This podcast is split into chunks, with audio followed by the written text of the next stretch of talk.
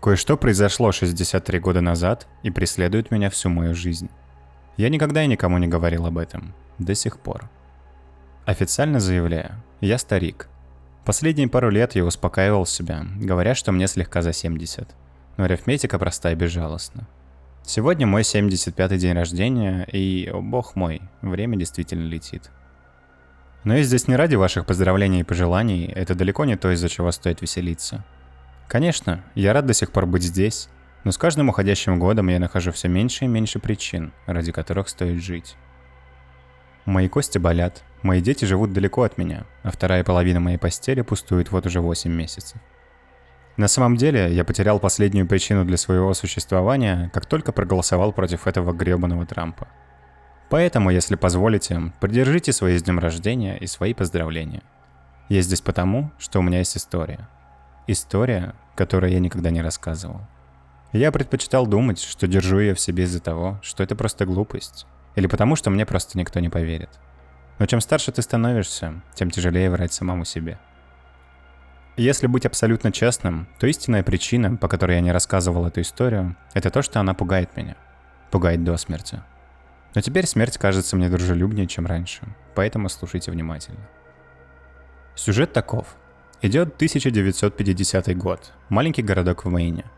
Я – хлипкий для своего возраста девятилетний мальчик, у которого есть только один друг, с которым он может свободно общаться. И этот друг по прихоти родителей переезжает за 2000 миль. Да, это лето складывалось так, чтобы стать худшим в моей жизни – Отца у меня не было, а мама работала из дома и по совместительству была домоучительницей. Боже, как же я был горд собой, когда придумал ей эту кличку. Поэтому мне не очень-то хотелось зависать у себя. Несколько поколебавшись, я решил провести лето в городской библиотеке.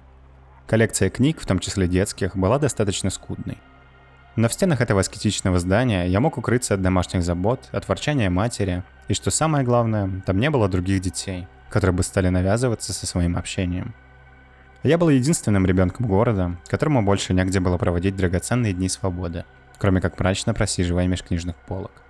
И меня это вполне устраивало. Первая половина моего лета прошла еще отвратительнее, чем я только мог себе представить. Я просыпался ближе к десяти, исполнял свои домашние обязанности, а затем садился на свой велик и катил к библиотеке. Как только я оказывался там, я принимался донимать престарелых завсегдатаев. Иногда я делал это неосознанно, а иногда специально – Унылые дни превращались в гнетущую неделю. Я уже было начал молиться, чтобы поскорее наступило 1 сентября, но потом я нашел подвал. Я мог поклясться, что облазил каждый сантиметр этой библиотеки, но однажды в дальнем углу за полкой книг на иностранных языках я вдруг наткнулся на маленькую деревянную дверь, которую я никогда раньше не видел. И с этого все началось. Дверь была без окошек, сделана из дуба и выглядела намного старше той стены, в которую была встроена – Ручка состояла из черного металла, который на вид был таким старинным, что я бы не удивился, если бы оказалось, что она была изготовлена в 17 веке. На ручке был выгравирован рисунок, судя по всему символизирующий след от ноги. Я сразу почувствовал то, что лежит за дверью, наверняка не предназначено для моих глаз, а значит, обещает стать самым интересным событием, произошедшим со мной этим летом – я быстро оглянулся, дабы удостовериться, что никто меня не видит, затем повернул тяжелую ручку, прошмыгнул за дверь и быстро закрыл ее за собой. Там ничего не было, лишь темнота. Я сделал пару шагов, а затем остановился, обескураженный тотальной чернотой, обступившей меня. Я помахал руками перед собой, надеясь найти стену или полку, за которой можно держаться. То, что я нашел, было намного меньше. Тонкий шнурок, свисавший с потолка, но намного полезней. Я крепко схватил его и потянул вниз – в те времена у многих лампочек вместо выключателей были такие веревочки, и это была одна из них. Все вокруг мгновенно осветилось. Я стоял на небольшой пыльной платформе, и, судя по всему, здесь никого не было довольно долгое время. С левой стороны находилась скрипучая спиральная лестница, готовая развалиться в любой момент. Лампочка была единственным источником света в этой комнате, но она была такой тусклой, что наклонившись над перилами, чтобы разглядеть пол, я увидел, как нижняя часть лестницы просто растворялась в темноте. Я начинал чувствовать страх. Это место, чем бы оно ни было, выглядело очень неуместно для городской библиотеки. Как будто я находился в совершенно другом здании. Но ни один девятилетка не позволит загадке остаться нерешенной. Сейчас, оглядываясь назад, я бы очень хотел сказать тому предпубертатному себе повернуть назад. Идти обратно и делать что угодно, но только не спускаться вниз по той лестнице. Ты избавишь себя от кучи бессонных ночей, сказал бы я ему. Но тогда, конечно, я этого не знал. И даже если бы я смог передать тому себе послание, то он наверняка все равно бы не послушал. Так что, вместо того, чтобы развернуться, я сделал глубокий вдох, схватился за перила и, начав свой спуск, решительно впился взглядом в темноту. Деревянные перила были сухими и испещрены щепками. Я тут же убрал руки и расставил их в стороны, чтобы держать равновесие, осторожно двигаясь по лестнице. Она была, или по крайней мере, казалась очень длинной, и мое сердце нещадно билось в темноте, освещаемой только тусклой одинокой лампочкой где-то высоко надо мной. Я думаю, дети тоже чувствуют, если происходит что-то не то. Просто обычно им на это насрать. К моменту, когда моя нога наконец ступила на цементный пол, свет лампочки остался только воспоминанием. Но здесь, внизу, был новый источник света. И, господи, я никогда этого не забуду. Прямо передо мной была дверь. Массивная, окрашенная в глубокий красный цвет.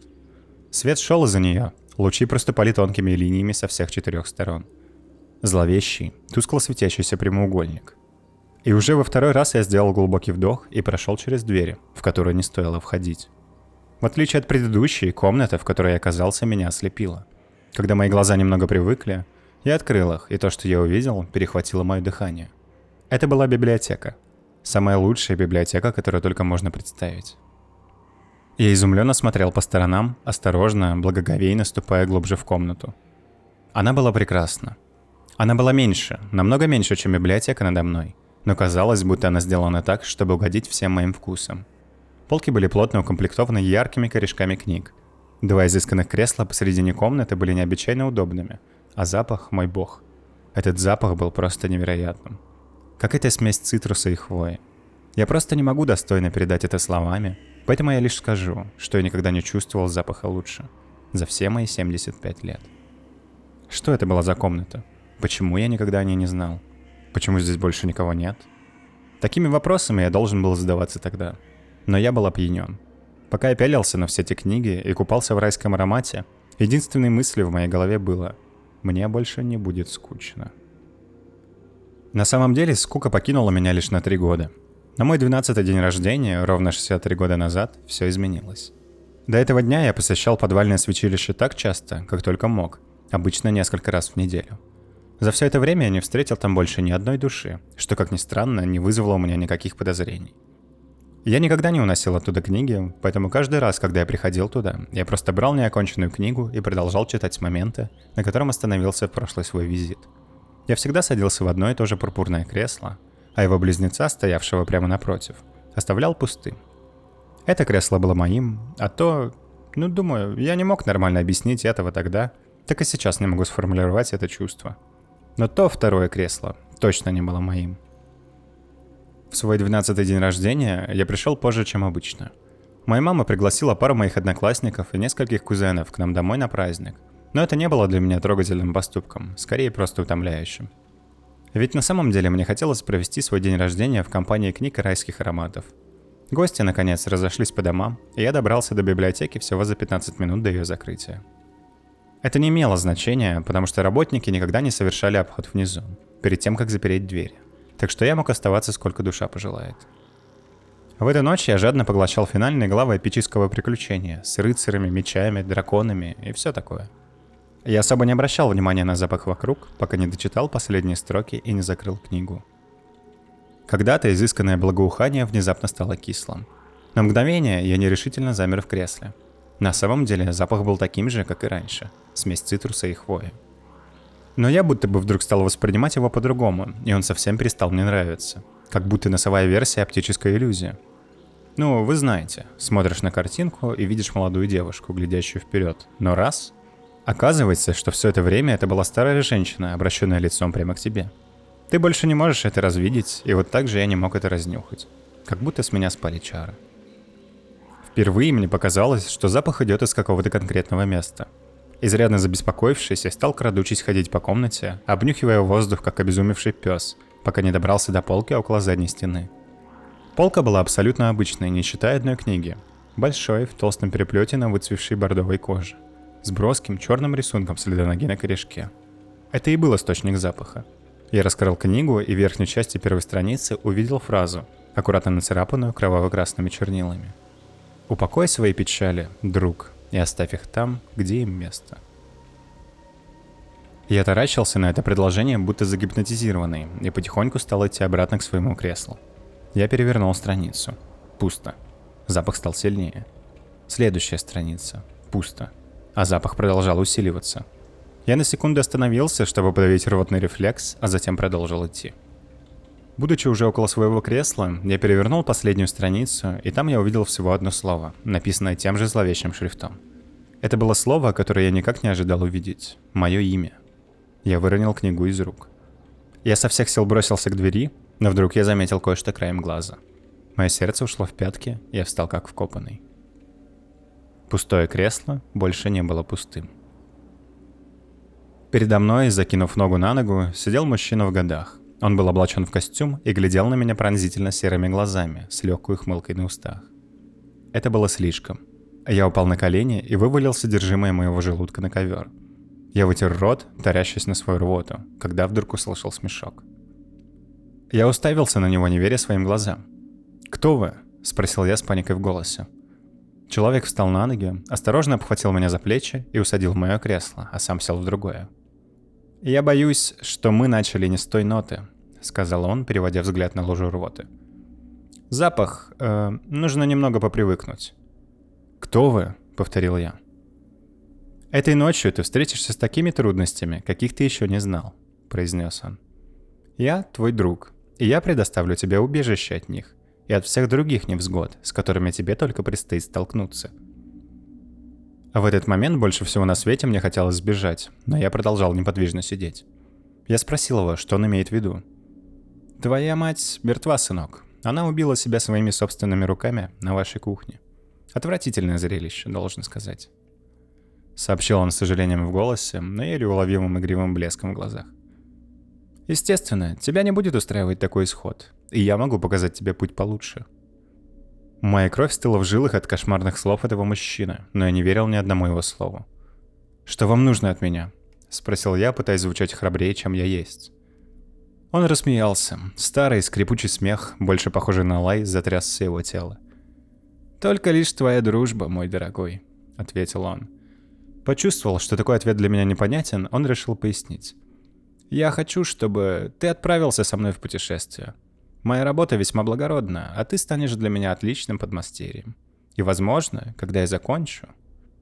Устало вздохнув, он пробежался костлявыми пальцами по своим тонким седым волосам. «Возможно, после этого моя работа станет твоей». Я встал и попятился назад к двери, не отрывая от него взгляда.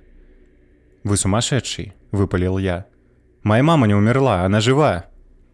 «Проверь сам, если хочешь», — ответил он, указав мне на дверь. Я бросил на него презрительный взгляд и мигом устремился к выходу. Когда я уже поворачивал ручку, он осторожно позвал меня по имени. Сам того не желая, я обернулся. «Твой путь будет нелегким, мой друг.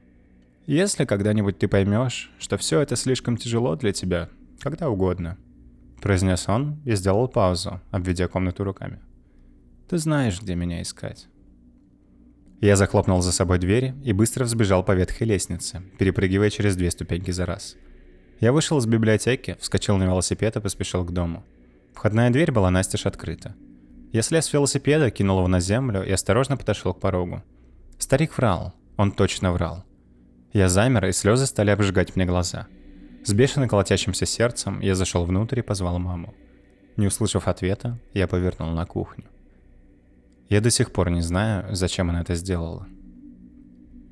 Я жил в маленьком городке в Мэйне всю свою жизнь, но старался обходить библиотеку стороной. Однажды, когда мне было уже далеко за 20, я все же набрался смелости войти внутрь. В тот момент моя жизнь была хороша, и мои страхи потихоньку трансформировались в праздное любопытство. На месте, где раньше находилась дверь в подвал, теперь была только пустая стена. Я спросил библиотекаршу, что случилось с подвалом, но в глубине души я уже знал ответ – «Нет тут никакого подвала», — сказала она. «И никогда не было». Насколько она знала, земля в этой части города была устроена так, что подвалы в ней были запрещены. Тот тошнотворно-сладкий запах, эта ядовитая смесь цитруса и хвои преследовала меня с моего давнего дня рождения. Когда в тот день я нашел свою мать на кухне, лежавшей в луже собственной крови, я почуял его. Когда мужчина, утверждавший, что он мой отец, стал долбиться в дверь комнаты моей общаги, просил у меня денег, а затем избил до полусмерти, Когда я ему отказал, я почуял его. Когда у моей жены случился выкидыш нашего второго ребенка, я почуял его. И опять, когда у нее случился выкидыш четвертого. Когда наш старший сын сел за руль семейного Бьюика, обдолбанный по уши, и насмерть сбил свою девушку, я почуял его. Я стал периодически унюхивать его, когда моя жена заболела. Она умерла в конце прошлого года, и теперь я абсолютно один, впервые за полвека. Теперь я чувствую этот запах каждый день. И я знаю, это приглашение. Несколько месяцев назад я снова пришел в библиотеку, и та небольшая дубовая дверь со старинной ручкой была там, прямо на своем месте. С тех пор на каждой вечерней прогулке я проходил мимо библиотеки, но больше не заходил внутрь. Возможно, этой ночью я все же сделаю это – я боюсь смерти, это естественно. Но в последнее время еще больше я боюсь продолжать жить. Тот старик был прав. Мой путь был нелегким. Я сомневаюсь, что он станет легче. Упокой свои печали, друг, и оставь их там, где им место. Он обещал облегчить мои страдания. Дать убежище, так он сказал. Был ли он прав и на этот счет? Есть только один способ узнать. Ведь как бы то ни было, я знаю, где его искать.